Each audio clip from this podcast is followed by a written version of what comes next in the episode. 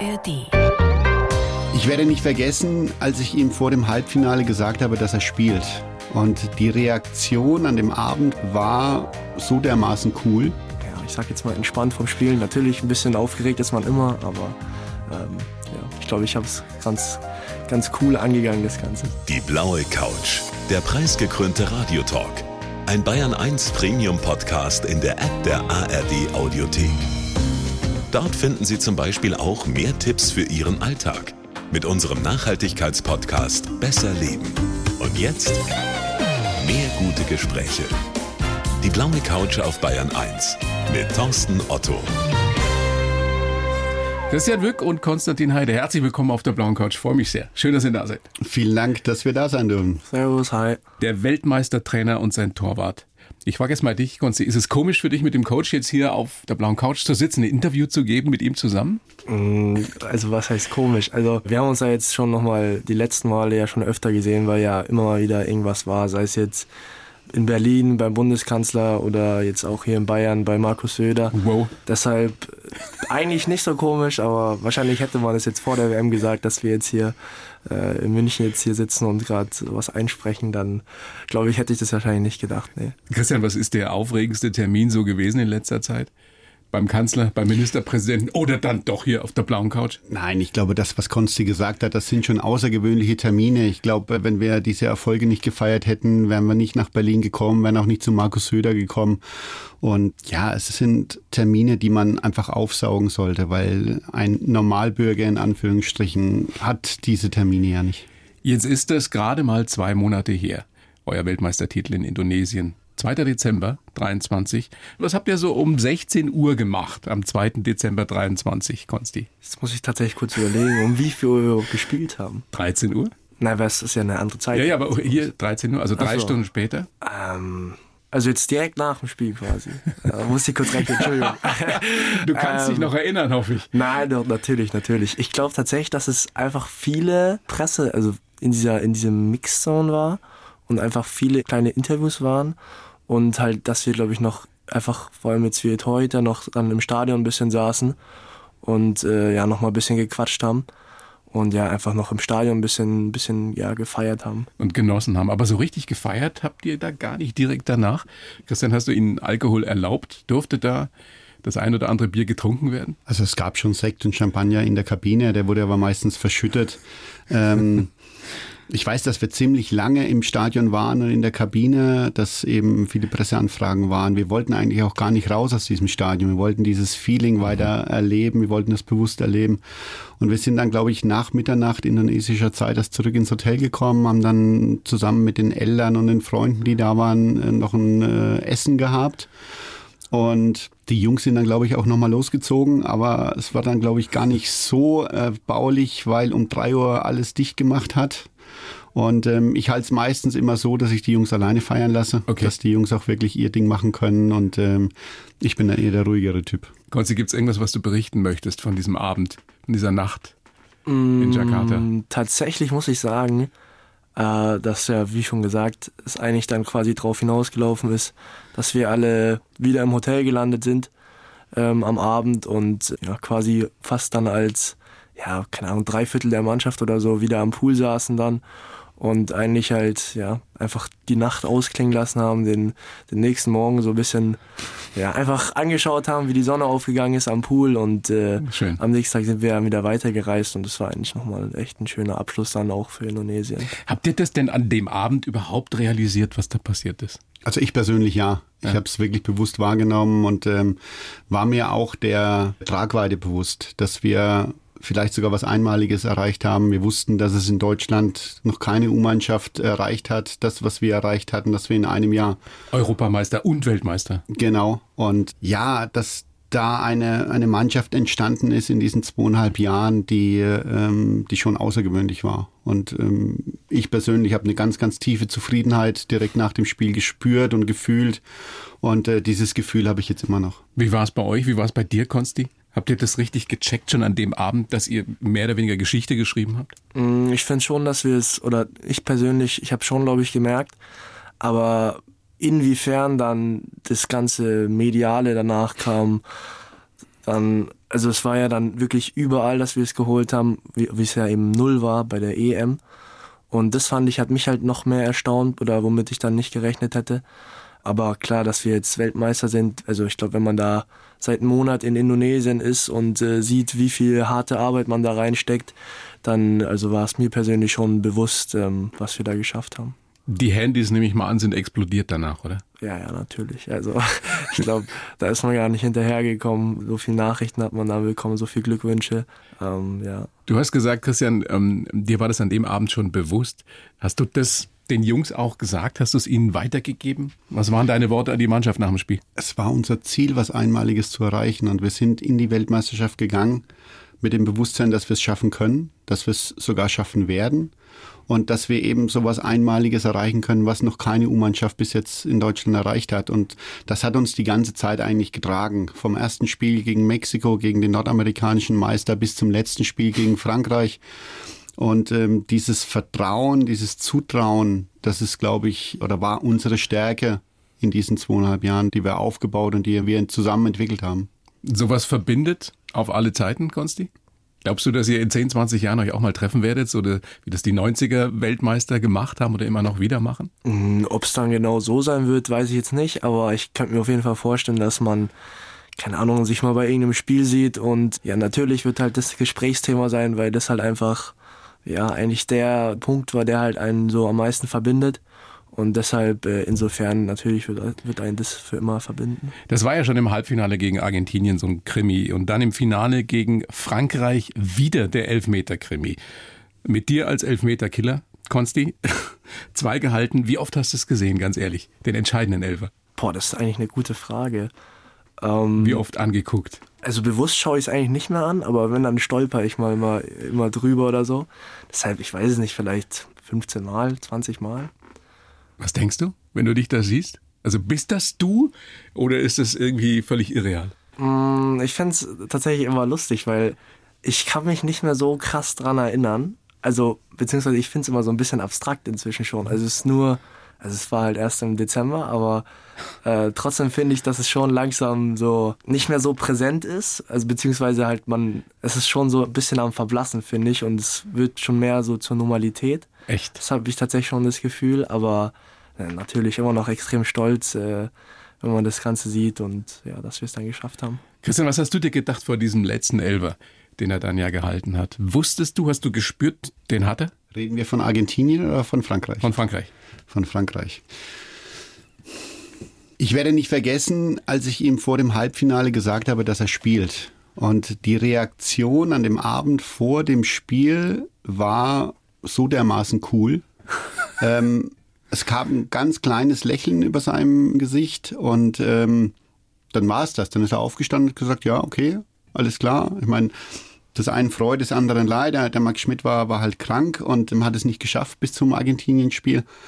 Aber genauso cool, wie er die Nachricht aufgenommen hat, hat er ja Argentinien und hat Frankreich auch gespielt. Und wir wussten, dass er vom Charakter her genau in diese Rolle reinpasst und dass wir uns vom Fachlichen, von seinem torwarttechnischen Können überhaupt keine Gedanken machen müssen, das wussten wir auch. Und von daher war ich als Trainer relativ ruhig, auch als das Elfmeterschießen dann kam. Ich wusste, dass er, wenn er ein bisschen Glück hat, ein oder zwei halten kann. Und ähm, dass er es natürlich dann in, diesen, in dieser Drucksituation umsetzt, ähm, ja, das war perfekt für uns. Warst du wirklich so cool? Sah es in dir drin auch so aus, wie es der Coach gerade beschreibt? Oder klar mache ich das? Mm, also ich muss sagen, vom Halbfinale war es wirklich so. Also da ja, habe ich tatsächlich so null Stress gehabt. Da habe ich mich eigentlich einfach nur gefreut, dass ich jetzt äh, spielen darf. Ähm, ja, und dann ja, war ich sehr gelassen eigentlich in dem Spiel und äh, vor dem Frankreich-Spiel fand ich es dann tatsächlich ein bisschen schwieriger, in den Fokus reinzukommen. Ja, weil ja auch dann schon vor dem Spiel, man hat halt einfach gemerkt, dass richtig viele Leute drauf schauen und deshalb fand ich es da ein bisschen schwieriger, aber wo es dann eigentlich losging mit dem Spiel, war da eigentlich auch alles weg. Ich habe ja noch viel mit René zum Beispiel gesprochen, unserem Torwarttrainer in Unterhaching, ähm, der mir auch viel geholfen hat noch. Tatsächlich war es eigentlich, da war ich wirklich so, ja, ich sag jetzt mal entspannt vom Spielen. Natürlich ein bisschen aufgeregt ist man immer, aber ich glaube, ich habe es ganz, ganz cool angegangen, das Ganze. Dass du für die coole Socke bist. Wir wollen mal kurz reinhören, die Reportage RTL, Marco Hagemann, die, der entscheidende Elfmeter, den du gehalten hast. Gomis tritt an gegen Konstantin Heide. Komm, Konsti, mach's noch einmal. Er macht's noch einmal! Du bist doch nicht, du bist doch verrückt, Konsti! Und schau dir die Reaktion an! Natürlich halte ich den. Das ist ja Wahnsinn. Konstantin Heide! Steffen Freund auch noch mit dabei. Der Moment, wenn du es jetzt hörst, keine Gänsehaut? Doch, natürlich. Ich habe definitiv eine, klar. vor allem, vor allem äh, die beiden Kommentatoren, die, die kennt man ja auch normalerweise, wenn man ein bisschen Fußball schaut. Deshalb finde ich es eigentlich umso, ja, umso cooler, dass die dann sein eigenes Spiel kommentieren und dann ja quasi mich auch so abfeiern. Deshalb, also natürlich Gänsehaut, ist klar. Was ist dir denn in dem Moment durch den Kopf gegangen oder hast du da gar nichts gedacht? Bist du voll im Tunnel? Er läuft an, schießt und was passiert bei dir im Kopf? Das ist tatsächlich eine gute Frage. Da habe ich mir so noch nie Gedanken drüber gemacht, weil gefühlt ist es eigentlich nur ein Mechanismus, der nicht abläuft. Also ich denke dann gar nicht so viel. Ich mache vielleicht mal ein paar Spielchen oder sowas. Ähm, aber im Endeffekt ja, gehe ich halt runter und kann dann sowieso nicht mehr entscheiden eigentlich. Du entscheidest ich dich vorher für eine Ecke. Genau? Ja. genau. Und kann ja dann sowieso nicht mehr entscheiden, ob ich jetzt noch was anders mache und dann quasi halte ich ja den Ball oder nicht. Aber wenn du ihn hältst oder als du ihn gehalten hast, weißt du sofort, jetzt sind wir Weltmeister? Passiert da was? Oder Nein, also klar, natürlich freue ich mich extrem. Also ich bin halt aufgestanden und habe, glaube ich, erstmal zu Nico geschaut und äh, der hat dann, so hat er zu mir gemacht und das habe ich dann, glaube ich, auch sogar zurückgemacht. Und ja klar, ich glaube, ich habe mich einfach gefreut und dass wir halt jetzt endlich die Chance haben, nach dem einen verschossenen Elfmeter jetzt Weltmeister zu werden. Genau das macht ja die guten Fußballspieler aus, die intuitiv das Richtige machen, ohne es danach richtig erklären zu können. Und ich glaube, das hat man gesehen, dass er intuitiv richtige Entscheidungen getroffen hat beim Elfmeterschießen. Und dann nochmal, solche Spieler suchen wir, egal auf welchen Positionen, und er hat es eindrucksvoll bewiesen in diesen Spielen. du hast gesagt, Christian, dich erfüllt äh, nach wie vor eine ganz tiefe Zufriedenheit, großes Glücksgefühl. Du hast zu den Spielern, glaube ich, gesagt, ihr könnt euch unsterblich machen, also vor dem Spiel schon. Genau. Das heißt, du hast versucht, sie wirklich daran auch zu packen, nochmal mehr zu motivieren. Ja, ich Wie wusste, besonders das ist. ich wusste schon bei der, bei der Europameisterschaft, das hört sich jetzt wirklich abgedroschen an, aber ich wusste, dass wenn wir unsere Leistung auf dem Platz zeigen, das haben wir in den Vorbereitungsspielen schon gezeigt, dass wir uns eigentlich immer selbst geschlagen haben durch individuelle Fehler und dass keine Mannschaft, egal ob das England, Spanien oder Italien oder Frankreich war, uns durch spielerische Mittel bezwungen hat, sondern wenn wir verloren haben, wir haben in der Vorbereitung viel verloren, dann war es aber durch individuelle Fehler von uns. Und ich wusste, dass wir die Jungs so weit hinbekommen, dass wenn wir unsere Leistung auf dem Platz zeigen, dass uns keine andere Mannschaft schlagen kann. Das hört sich wirklich abgedroschen an, aber in dem Fall war es wirklich so. Und deswegen bin ich auch in die Europameisterschaft mit den Jungs reingegangen und ich habe ihnen nicht gesagt, wir können Europameister werden, sondern ich habe ihnen gesagt, wir werden Europameister, wenn wir unsere Hausaufgaben erfüllen. Wir haben es geschafft und genauso sind wir in die Weltmeisterschaft gegangen. Mit dieser Überzeugung, dass wir selber für unseren Erfolg zuständig sind und das Limit eigentlich nur wir sind. Also dieses Selbstbewusstsein, das du brauchst, dieses unbedingte Vertrauen, wir schaffen das, das hat euch der Coach gegeben. Konstantin. Ja, ja, also das hat man direkt gemerkt. Ich erinnere mich sogar noch ziemlich genau sogar dran bei der EM, wo wir angekommen sind und dann war, war eine Besprechung und dann hieß halt, ja Jungs, ich bin fest davon überzeugt, dass wir Europameister werden und ich glaube, da saßen dann schon einige drin, die sich dachten, okay, das ist schon mal, das ist schon Das ist eine Ansage. das ist eine Ansage, ja. Das ist schon mal kein schlechtes Ziel. Nee, und, äh, und ich glaube dann, ja, ist halt, wenn man uns halt so viel Selbstvertrauen gibt und dann hat man es ja auch gesehen, bei der Europameisterschaft haben wir dann, glaube ich, das erste Spiel 4-0 gewonnen, direkt gegen Portugal und ja, dann gegen Frankreich auch gewonnen, Schottland war es dann noch gewonnen und dann sind wir halt einfach durchmarschiert durch die Gruppe und dann wächst halt einfach so eine Stimmung heran, so ein, so ein Flow, in dem man reinkommt. Und Das dann, nimmst du natürlich mit zur Weltmeisterschaft. Natürlich, ich glaube, wenn man halt als Europameister zu einer WM fährt, ist nochmal was anderes, als wenn man dann eben, ja, zum Beispiel jetzt als Frankreich dann zur WM fährt oder wo man halt auch so weiß sogar, ja, okay, gegen die Deutschen haben wir schon mal im Finale verloren.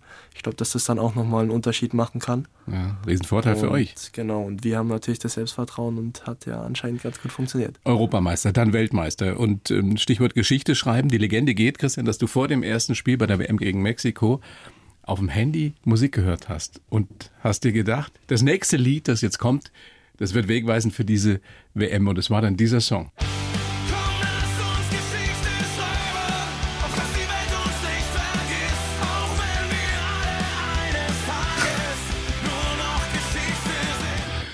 War wirklich genau so? Zufällig lief dieser Song? Man macht sich unheimlich viele Gedanken im Vorfeld einer so eines großen Turniers und ähm, ich weiß noch, ich war im Bett gelegen, bin aufgewacht und es muss der erste Tag oder der erste Abend in Indonesien gewesen sein und mir kam in den Kopf, dass ich gesagt habe, komm, ich mache jetzt Internetmusik an und der erste Titel, der jetzt kommt, der zeigt mir jetzt, wie die ganze Geschichte ausgeht. Und da kam wirklich dieses Lied und ich habe jetzt wieder eine Gänsehaut.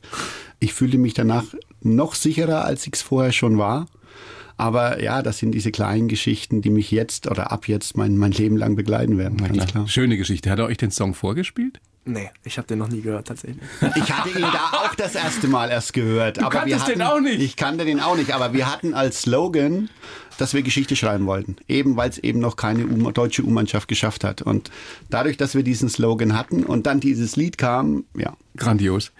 Also wir haben ja schon angesprochen, dass die Handys explodiert sind danach. Welcher Glückwunsch, Konsti, hat dich am meisten überrascht? Mm, Ich glaube, speziell habe ich eigentlich keinen. Ich fand es halt immer wieder interessant, wenn alte Weggefährten wieder geschrieben haben.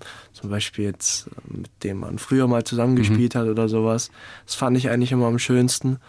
Und sonst halt jetzt nichts Besonderes, eigentlich immer nur, nur die Masse, die mich so beeindruckt hat. Also wie viel es Die. Millionen Fans, die du bei Haching halt hast. Genau die, genau die, ja. Wie ist es mit den großen Jungs? Also weiß ich, Thomas Müller, äh, Musiala oder so, haben die auch gratuliert? Äh, nee, von Bayern tatsächlich keiner. Aber ja, keine Ahnung, man kennt es ja über Instagram oder so, hat man vielleicht auch noch ein paar Nachrichten bekommen. Wie war es bei dir, Christian? Wer hat dich am meisten gefreut? Oder wo hast du gedacht, glaub- Wahnsinn, dass glaub, der anruft? Wenn man in einem gewissen Alter ist, merkt man, was am wichtigsten ist. Und dann, wenn die eigenen Töchter anrufen und schreiben und, und sich freuen und Tränen in den Augen haben, dann ist das das, was einen am meisten berührt. Und wenn man dann hört, dass im, im eigenen Dorf ein Public Viewing war, wo ähm, das halbe Dorf zugegen war und sich gefreut hat, dann ähm, merkt man, was, was wirklich wichtig ist. Und auf, ja, das ist dann viel, viel wichtiger, als wenn jetzt ein Olaf Scholz über, über Twitter uns gratuliert. Da freuen wir uns natürlich auch. Aber mir, mir persönlich ist sowas viel, viel wichtiger. Mhm. Kann ich gut nachvollziehen, weil letztendlich sind das die Menschen, um die es wirklich geht, Genau. ja, die einem wirklich wichtig sind. Wie war das mit diesen Hashtag-Spitznamen? Also bei dir ja Katze. Habt ihr Ja. euch die selbst gegeben oder hat euch die der Coach gegeben, Konsti? Die haben wir uns nicht selber gegeben, nee. Ich bin mir gar nicht mehr so sicher, wie das überhaupt entstanden ist, aber ich glaube, es war mit Chiara, unserer Sportpsychologin, glaube ich. Habt ihr das gemacht? Und ja, ich weiß gar nicht genau, wie es entstanden ist. Ich weiß nur, auf einmal gab es eben diese, diese Attribute, ich glaube von der EM an. Und ja, die hingen halt dann immer über dem Spind, über in der Umkleidekabine mal vor den Spielen. Und jeder hat nochmal so ein Kärtchen bekommen und dann war es ja auch, glaube ich, vor vorm Spiel bei der Besprechung auch, ähm, waren dann einmal halt die normalen Namen und dann gab es einmal nochmal die Aufstellung eben mit diesen Attributen. Was war da noch alles dabei? Es gab, glaube ich, Hashtag Baum, Hashtag Allrounder, Hashtag Entscheider irgendwie so, ne? ja, ja, ja, also, ich weiß Hashtag Gangster gab es, glaube ich, auch sogar. Hashtag alles Richtigmacher. Ja, also es gab wirklich eigentlich alles das, was, was eine perfekte Mannschaft ausmacht. Und ich glaube, das war auch immer ganz cool noch zu sehen, dass man halt eben wusste, ja, okay, wir haben eigentlich alles, was, was eine Mannschaft braucht zum Gewinnen. So eine Mannschaft ist ja ein, so ein- banaler Satz, aber ist ja viel dran, ist viel mehr als die Summe der Einzelteile, also der einzelnen Spieler. Wie habt ihr das geschafft, so ein Team zusammenzustellen, die so unterschiedliche Qualitäten vereinen, die dann dazu führen, dass das eben die Mannschaft wird, die Weltmeister wird? Ich glaube, dann musst du noch mal eine Stunde verlängern, wenn ich das alles erzählen soll. Aber wenn du es auf den Punkt bist, Christian. Also wie geht Also das? es waren, waren ganz viele Einzelmaßnahmen, die wir zusammen mit unserer Psychologin im Trainerteam versucht haben zu entwickeln. Und dazu gehören zum Beispiel diese Player Cards mit den Hashtags, mit den drei Attributen, den, den Charaktereigenschaften, den wir den Jungs individuell mitgegeben haben. Welche Was- sind das bei dir? Das weiß er gar nicht mehr. Das weißt du nie mehr? Das war, warte mal. Ja, ich weiß es wirklich nicht mehr.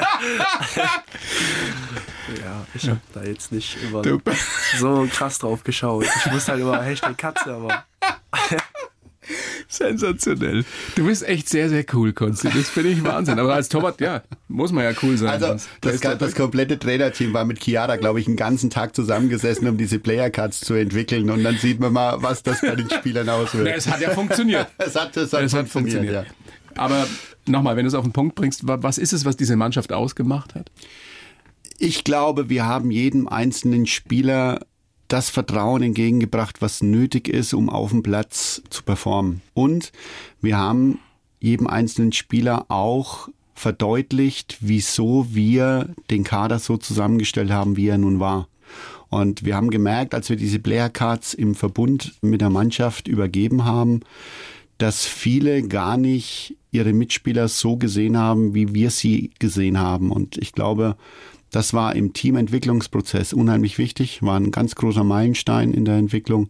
Und der hat sich, das war das erste Mal in der Türkei bei der Qualifikation zur Europameisterschaft Konsti, da haben wir die ersten Player Cuts übergeben. Ich glaube, das hat sich dann entwickelt. Glaubst du, Konsti, das ist etwas, was sich zum Beispiel Julian Nagelsmann abschaut? mit, den, mit den großen Nationalspielern auch umgehen könnte? Das ist äh, eigentlich eine sehr interessante Frage. Ich würde sagen, tatsächlich, wenn man den Spielern Attribute gibt und es denen so verdeutlicht, glaube ich, könnte schon Sinn machen. Aber ich glaube, wenn man sich jetzt extrem drauf aufhängt und dann ja jetzt die Spieler jetzt nur noch mit diesen Attributen sehen würde, dann glaube ich, kann es auch sein, dass sie es auch nicht richtig ernst nehmen, weil es sind halt einfach dann klar gestandene Bundesligaspieler oder keine Ahnung, halt einfach gestandene Profis. Na, es die haben jetzt dann- nun bei euch gesehen, wie es geht letztendlich. Also um das jetzt mal ganz platt zu sagen. Christian, ist das also was, worüber du dir Gedanken machst, worüber du dich vielleicht mit Julian schon ausgetauscht hast? Also ich glaube, diese Mentalität, die wir in die Mannschaft reingebracht haben, die haben wir vorgelebt.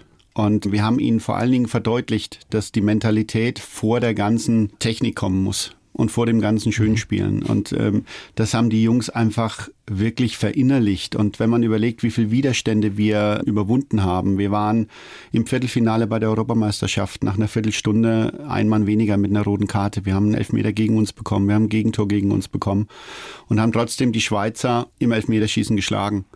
Und ähm, wir waren in jedem Elfmeterschießen, bis auf Argentinien, wo wir gespielt haben, immer hinten gelegen. Und wir haben alle Elfmeterschießen gewonnen. Und das sind alles so, so Widerstände, die nur über Mentalität, über die deutsche Mentalität einfach gehen. Und ich habe versucht, auch aus meiner eigenen Erfahrung, ich meine, ich bin auch mittlerweile 50 Jahre alt, den Jungs mal auch darzulegen, wofür die Deutschen im Ausland eigentlich standen als Fußball. Mannschaft. Und da kam dann Guido Buchwald ins Spiel, da kam ein, ein Icke Hessler ins Spiel, ein Lothar Matthäus in den 80er Kanntest und 90er du die alle Jahren. überhaupt? Bis dahin hat, also Lothar Matthäus natürlich, aber zum Beispiel von Guido Buchwald habe ich jetzt davor noch. Legende. Ja. Ja, für, für uns beide Der natürlich Legende. Schwaben-Maradona. Eben. Und ähm, vor allen Dingen vor dem Argentinien-Spiel, weil die Argentinier hatten mit dem Echeverri natürlich auch einen Zehner drin, der außergewöhnlich gut Fußball spielen kann. Und äh, wir haben ihn so in Manndeckung genommen, wie äh, Guido Buchwald damals den Diego Maradona Manndeckung genommen hat. Und ich habe Guido gebeten, ein kurzes Video über WhatsApp zu schicken, um die Jungs auf dieses Spiel einzustimmen. Und ähm, ich glaube, dass das auch ein, Bau, ein Baustein war, um dann die Argentinier im Halbfinale zu schlagen. Ich meine, diese Mentalitätssache ist ja etwas, was man ab und zu, zumindest habe ich das Gefühl und auch Experten, die sich nun besser auskennen als ich, dass das bei der großen deutschen Nationalmannschaft manchmal fehlt. Und insofern, wenn man jetzt, ich habe jetzt mal geguckt, 2030 ist die Fußball-WM in Portugal, Spanien und Marokko.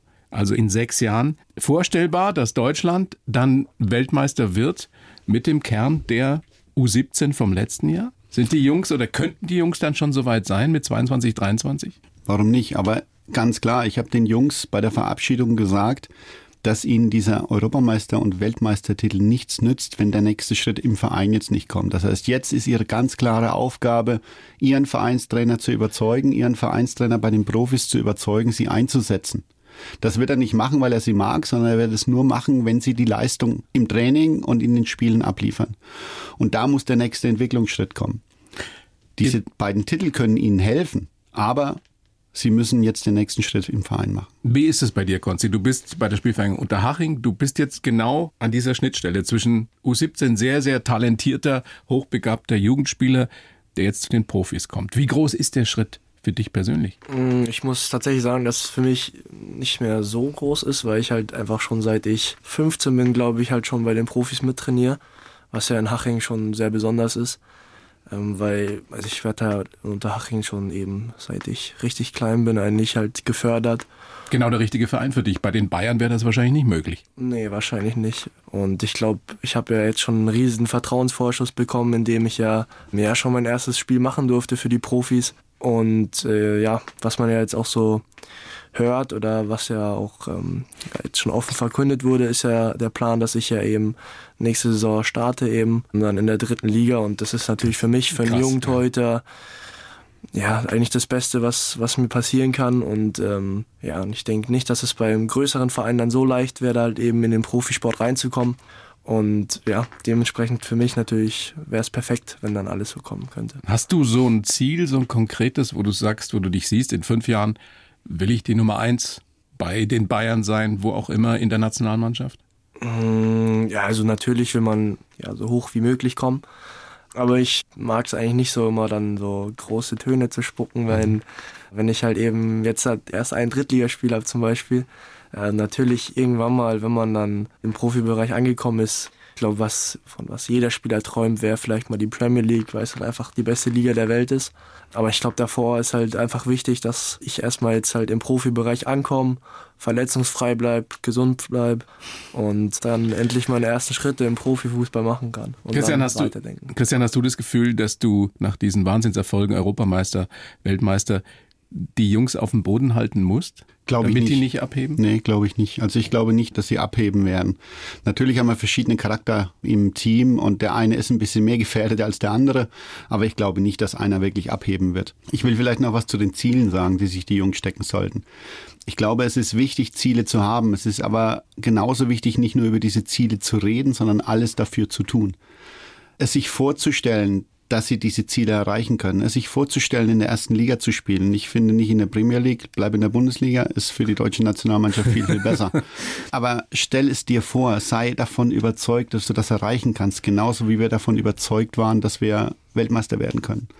Und ich glaube, das ist wichtig, dass wir das auch als Jugendtrainer den Jungs auch versuchen beizubringen. Du warst ja als Spieler selber auch Profi, unter anderem äh, Bielefeld, Wolfsburg, Karlsruhe und begonnen hast du deine Profikarriere beim Club. Genau. Beim legendären 1. FC Nürnberg. Da warst du auch 17, 18. Genau. Ich war 17 Jahre, ich glaube, ich bin immer noch der Jüngste beim Club, der begonnen hat. Und ähm, ich wurde ins kalte Wasser geschmissen. Was wüsstest du oder was hättest du damals gerne gewusst, was du heute weißt über das Profi-Dasein? ganz, ganz viel. Ich mache mir wirklich oft Gedanken, was aus mir geworden wäre, wenn ich das gewusst hätte, was ich jetzt weiß. Du Und, galtest ähm, als eines der größten Talente überhaupt. ja, ähm, hat sich dann leider durch meine Zeit beim KSC, wo ich wirklich von einer Verletzung zur anderen gehangelt bin, dann halt leider auch erledigt. Und ähm, da hat man gemerkt, wie wichtig es ist, auf seinen Körper zu achten, auf seine Athletik zu achten. Ja, von daher, wenn ich das damals schon gewusst hätte, was ich jetzt weiß, wäre meine Karriere mit Sicherheit anders verlaufen. Es gibt bei den Basketballern, äh, wie im Fußball, auch Legenden. Also Michael Jordan, Kobe Bryant kennst du sicherlich auch, Konsti. Und beide haben immer mal wieder gesagt, Hard work always beats talent. Also harte Arbeit wird Talent immer schlagen.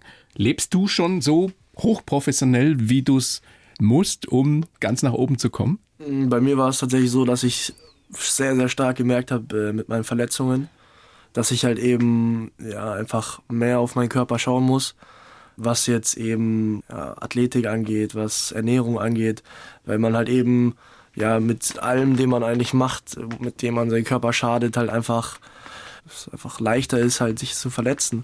Und äh, ich glaube, wenn jetzt bei mir zum Beispiel die Schule wegfällt, ähm, Du bist gerade mittendrin im Abi. Genau, ja. Ich bin gerade im Abi.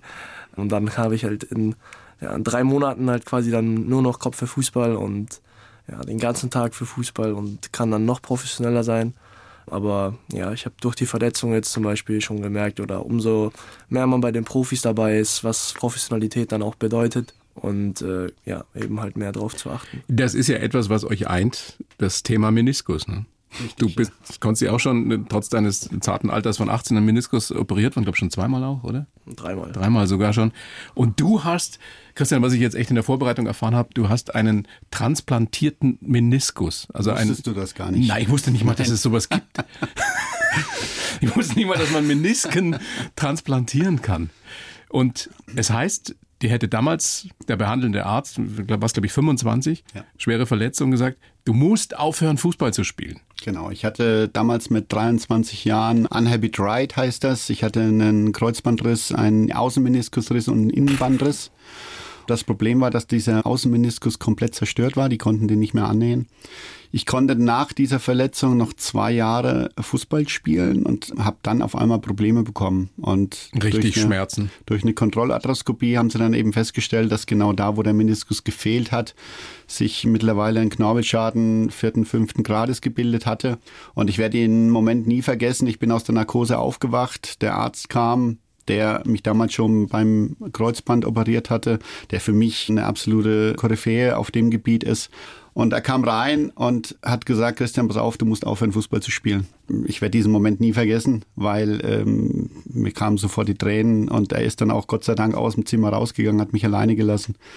Nach drei Stunden kam er wieder und ich habe ihm dann gesagt, äh, Doc, ich kann noch nicht aufhören. Fußball ist mein Leben und ich will auf jeden Fall weiter Fußball spielen. Er soll sich was überlegen. Also, ne, es, es gibt zwei Möglichkeiten. Einmal einen künstlichen Meniskus, aber der wird die Belastung Profisport nicht standhalten. Oder eben eine Meniskustransplantation. Aber da konnte er mich auch nicht garantieren, dass ich nochmal Fußball spielen kann, weil es eben noch nie einer gemacht hatte. Wir haben uns dann entschieden, das Risiko einzugehen, es zu machen. Ich bin dann in Belgien operiert worden, musste dann ein komplettes Jahr aussetzen mit Fußball. Ich war ein komplettes Jahr im Reha-Sender und konnte danach aber nochmal drei Jahre Fußball spielen, ein Jahr erste Liga und zwei Jahre zweite Liga. Ja, ich bin immer noch der erste Fußballspieler, der sich in Meniskus transplantiert hat lassen. Krasse Geschichte. Konsti, wenn du das hörst, ist es das wert? Boah, ich glaube, wenn man so noch ein paar Jahre länger machen kann, das, was man liebt, würde ich sagen, ja, aber ich glaube, dass es dann auch Typsache ist, weil im Endeffekt ist es halt auch so, man muss halt auch schauen, wie man halt dann im Alter, glaube ich, damit umgehen kann. Schau ihn dir an, den Coach, der kommt doch gut daher. Nein, aber ähm, weil ich glaube zum Beispiel, wenn man jetzt, keine Ahnung, dann eben 50 ist und mit seinen Kindern dann noch spielen will oder ja, dann glaube ich, ist halt eben dann Typsache, ob man es komplett ausreizen will dann eben mit den Verletzungen oder ob man dann halt früher einen Schlussstrich zieht. Aber ich kann es auf jeden Fall nachvollziehen. Ich meine, das ist das, was ihr liebt, Fußball. Und du hast gesagt, ich hatte das große Glück, dass ich nie hab arbeiten müssen, weil ich es nie so empfunden habe, auch wenn du natürlich wahnsinnig viel arbeitest. Aber wenn man sein Hobby zum Beruf machen kann, ist es eigentlich das größte Privileg, das man haben kann. Das ist ein perfektes Leben, genau. Also ich habe mit 17 meinen Schulabschluss gemacht. Ich war auf der Wirtschaftsschule, habe danach in Nürnberg, wie gesagt, mit 17 Jahren einen Profivertrag unterschreiben dürfen und mache seitdem eigentlich nichts anderes. Das heißt, egal ob ich auf dem Platz stand oder eben daneben stand, ich habe mit Fußball zu tun. Fußball ist mein Leben. Es macht mir unheimlich viel Spaß. Und deswegen kann ich Gott sei Dank sagen oder bin in der glücklichen Lage zu sagen, dass ich noch nie in meinem Leben gearbeitet habe. Denkst du schon darüber nach, wie privilegiert du bist, Konsti, dass du das machen darfst und vermutlich ja auch eine Profikarriere haben wirst? Ja, natürlich. Also klar mache ich mir auch äh, Gedanken, was ich irgendwann mal nebenbei vielleicht anfangen werde, weil ja, bis 40 wird man jetzt wahrscheinlich nicht spielen können. Aber natürlich, ich merke es jetzt, viele, die jetzt mit mir Abitur machen zum Beispiel, sind auch schon am überlegen, ja, was wollen sie vielleicht studieren, was wollen sie für eine Ausbildung machen. Klar, die sind auch alle am überlegen oder ob die sogar eine Weltreise noch machen wollen. Und bei mir ist halt eigentlich so, dass ich halt ja, meinen Weg quasi halt vorgezeichnet habe. Ich weiß, ich werde nach dem Jahr erstmal ein Jahr 100% frei machen, vielleicht sogar zwei und dann halt schauen, wie es mit dem Fußball läuft. Eventuell fange ich dann mal mit einem Fernstudium an, weil das kann man relativ, ja, jetzt nicht leicht, aber relativ gut kombinieren eigentlich, dass man das halt nebenbei macht. Das wäre so eine Option, wenn es dann irgendwann mal zu langweilig wäre, nur Fußball zu spielen. ähm, aber wird so aber so ist natürlich, ja klar, extrem privilegiert, wenn man halt quasi dafür bezahlt wird, äh, zu trainieren und Sport zu machen. Wie gucken denn deine Kumpels da drauf? Sind die neidisch in gewisser Weise? Bist du da der Hecht bei denen, weil sie sagen, wow, der Konsti, oder ist es ganz normal? Ich glaube tatsächlich, dass es sich relativ gut eingependelt hat, weil ich glaube, die sehen natürlich auch klar, man hat jetzt vielleicht öfter frei von der Schule oder ja, ist jetzt mal in Indonesien und wird Weltmeister und Oder so. hat man auch kurz ein bisschen äh, Ansehen bekommen oder Hat ein bisschen mehr Taschengeld auch als die anderen. Auch, ja, aber äh, ich glaube, dass die auch oder vor allem jetzt meine engeren Freunde auch genauso gut sehen, wie viel aber auch dahinter steckt, dass man halt eben ja, jeden Tag halt einfach ins Training fährt und äh, die Wochenenden Spiele hat und halt nicht einfach mit seinen Jungs einfach rausgehen kann am Abend, nochmal irgendwo hingehen kann. Ähm, das sehen die schon genauso und deshalb würde ich jetzt nicht unbedingt sagen, dass die jetzt da neidisch wären, sondern die wissen schon, glaube ich, ganz genau, wie viel ich da reinstecke oder alle anderen Profifußballer. Du hast ganz kritisch geguckt jetzt gerade. Ja, das, Christian, aber das klingt sehr vernünftig. Genau, ja. aber so ist er halt auch. Also er ist einer der vernünftigsten in der Mannschaft gewesen. Welche Rolle spielt Kohle? Welche Rolle spielt Geld für dich, Konsti? Ich meine, das, das ist ja, nehme ich mal an, etwas, wovon man sich nicht freimachen kann. Du siehst, wenn du es dann wirklich in die erste Bundesliga schaffst oder in die Premier League oder wo auch immer hin, du wirst viel Geld verdienen. Ist das etwas, was dir im Kopf rumspuckt oder spielt das gar keine Rolle? Mm, Für mich tatsächlich eigentlich nicht, also beziehungsweise noch nicht, weil ich halt einfach noch relativ jung bin und ja, ich spiele noch bei Unterhaching, das ist jetzt auch noch nicht so das, ja, das Höchste, was man jetzt so kriegen kann. Naja, die einen sagen so, die anderen so. Der Money wird's anders sehen. Nein, aber ich glaube, ähm, zum Beispiel bei mir ist ja so, oder ein Mann hat mal gesagt zu mir, als junger Spieler wird man noch nicht mit Geld bezahlt, sondern mit Spielzeit.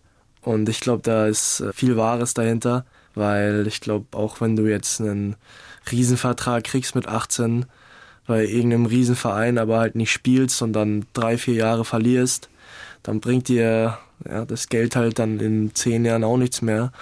Und äh, dementsprechend, ja, glaube ich, sollte man am Anfang seiner Karriere vielleicht schauen, dass man, dass man noch nicht ganz so dem Geld hinterhergeht und halt eher schaut, dass man so ja, seine Schritte richtig plant und, äh, und ich glaube, dann kommt es schon von alleine. Du bist echt wahnsinnig vernünftig. Christian, wie war das bei dir damals? Du warst sicherlich nicht so vernünftig mit 17, 18, als du beim Club angefangen hast. Wie ist es denn damals gewesen mit den Groupies, mit den Mädels? Da ist auf einmal der gut aussehende Jungprofi. Hast du lernen müssen zu erkennen, wer meint dich und wer meint den, den tollen Fußballer? Ich hatte das Glück, dass ich aus einer sehr bodenständigen Familie komme und ähm, meine Eltern, mein Bruder immer mit dabei waren. Von daher kann ich, glaube ich, von mir selbst behaupten, immer noch sehr, sehr bodenständig zu sein. Und von daher war ich eigentlich nie in dieser Situation, wo ich irgendwann mal abgehoben bin. Das eint euch auch, ne? Zwei bodenständige. Ja gut, aber er ist, er ist Torwart, ich bin links außen. Also das ist eigentlich ein komplettes konträres Umfeld. Wer ist verrückter? Torhüter oder links außen? Da, scheiden sich ja auch die Geister. Konzi, muss man einen an der Klatsche haben, um Torwart zu werden? Also dein Papa ist, glaube ich, Handballtorwart gewesen, ne? Ja, genau. Das ist ja noch krasser. Ja, ich glaube schon, aber ich glaube Handballtorwart, glaub ich, also ich wollte eigentlich mal wieder mit meinem Papa ins Training gehen, weil da war ich schon seit, keine Ahnung, fünf Jahren oder so nicht mehr. Äh, Und da wollte ich das auch mal wieder ausprobieren, weil man das ja auch oft hört, dass Handballtorhüter noch schlimmer sind. Aber ja, ich glaube schon, dass, äh, das hört man ja öfter, dass Torhüter ein bisschen einen an der Klatsche haben. Und? Hast du einen oder nicht? Ich würde von mir jetzt mal behaupten, nein. Das kann andere dann beurteilen. Was rät dir dein Papa oder deine Familie? Was sagen die? Wie sind die jetzt mit dem Weltmeister zu Hause umgegangen? Ähm, tatsächlich ist eigentlich relativ viel gleich geblieben, was ich auch ähm, gut so finde, weil ich glaube, was halt wirklich mich zurzeit sehr, sehr belastet, ist halt eigentlich die Schule, weil das ist halt einfach etwas, das zieht einfach, das zieht dann Kraft, die man fürs Training hat, ähm, das zieht Zeit, das zieht Fokus. Ja, ist halt einfach was, wo ein bisschen noch am Nerven ist. Und ich glaube, wenn das dann weg ist, dann kann ich halt einfach meine ganze Energie halt einfach in den Fußball stecken. Und das, glaube ich, ist auch ganz gut, dass mich da meine Familie noch dahingegen auch noch motiviert und genau. Christian, wie wichtig ist euch das als Trainer, dass die Jungs Schulabschluss machen, dass die Abitur machen, Realschule, was auch immer?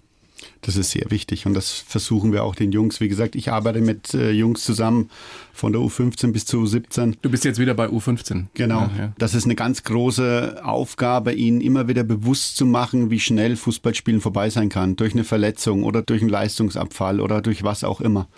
Wir haben sehr viel Kontakt mit den Schulen, mit den jeweiligen Schulen und es kommt natürlich bei uns auch vor, dass eine Schule sagt, pass auf, Christian, für den nächsten Lehrgang geben wir den Spieler nicht frei, weil einfach die Leistung in der Schule nicht stimmt.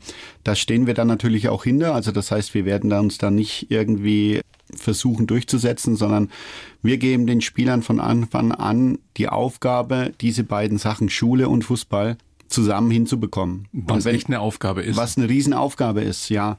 Aber es ist einfach die erste Aufgabe, die sie lernen müssen, weil es ist unheimlich wichtig, einen Schulabschluss zu haben und es ist aber auch unheimlich wichtig, im Fußballerischen weiterzukommen.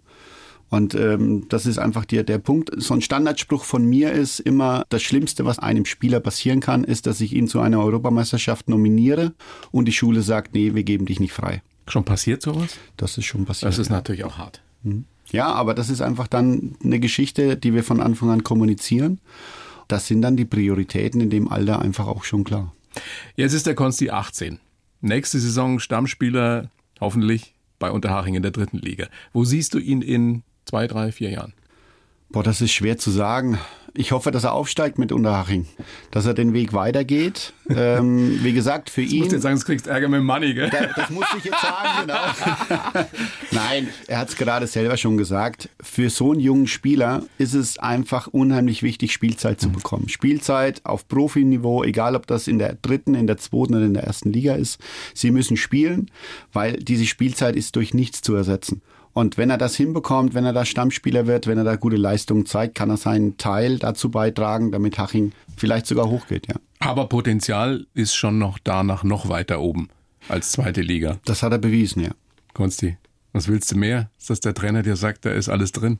Ja, sagen ist dann ist immer schön, aber im Endeffekt selber muss man es halt dann trotzdem noch machen. Deshalb, ja, aber Das wünsche ich dir. schön, ja. Das wünsche ich So. dir auf jeden Fall. Ich habe ganz zum Schluss noch so ein kleines Spielchen mit euch vor. Ich beginne Sätze und ihr vervollständigt die bitte. Ja?